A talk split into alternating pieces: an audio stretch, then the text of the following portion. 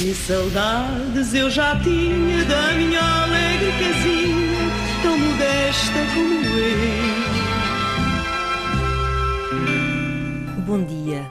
Depois de ontem vos ter brindado com uma crónica cheia de feelings, hoje gostava de partilhar convosco algumas questões mais prosaicas que se me atravessam nestes dias que correm. Por exemplo, como é que eu vou tirar o gelinho das minhas unhas?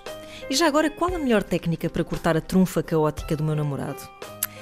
Eu posso parecer fútil ao fazer estas eh, perguntas, mas tudo se transforma numa questão maior. O que será de nós quando já não estranharmos o isolamento? Noutros tempos era provável que deixássemos o pijama solidificar no corpo enquanto nos entretínhamos a moldar pequenas estatuetas com o sarro retirado dos nossos interstícios.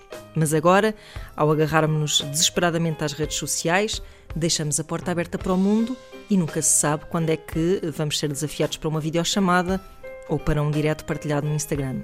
Ou seja, já não nos é permitido o desleixo absoluto. E isto faz-me lembrar a minha avó, que guardava sempre umas quantas cuecas novas para o caso de, e passo a citar, acontecer alguma coisa. Mas eu não me posso queixar.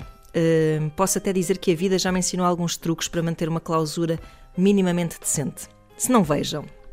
Em 2018 tive um acidente de mota e passei o verão em casa com uma perna partida.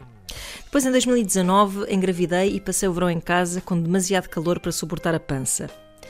Agora que penso nisso, parece que ainda há anos a estagiar para este estado de emergência.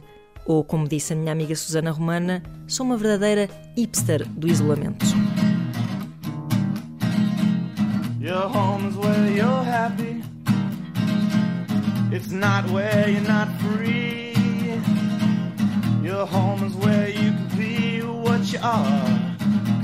Just born to be. Now they'll show you their castles and diamonds for all to see.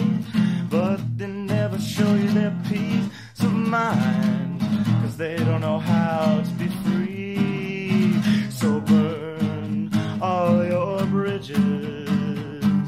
Leave your saudades eu já tinha da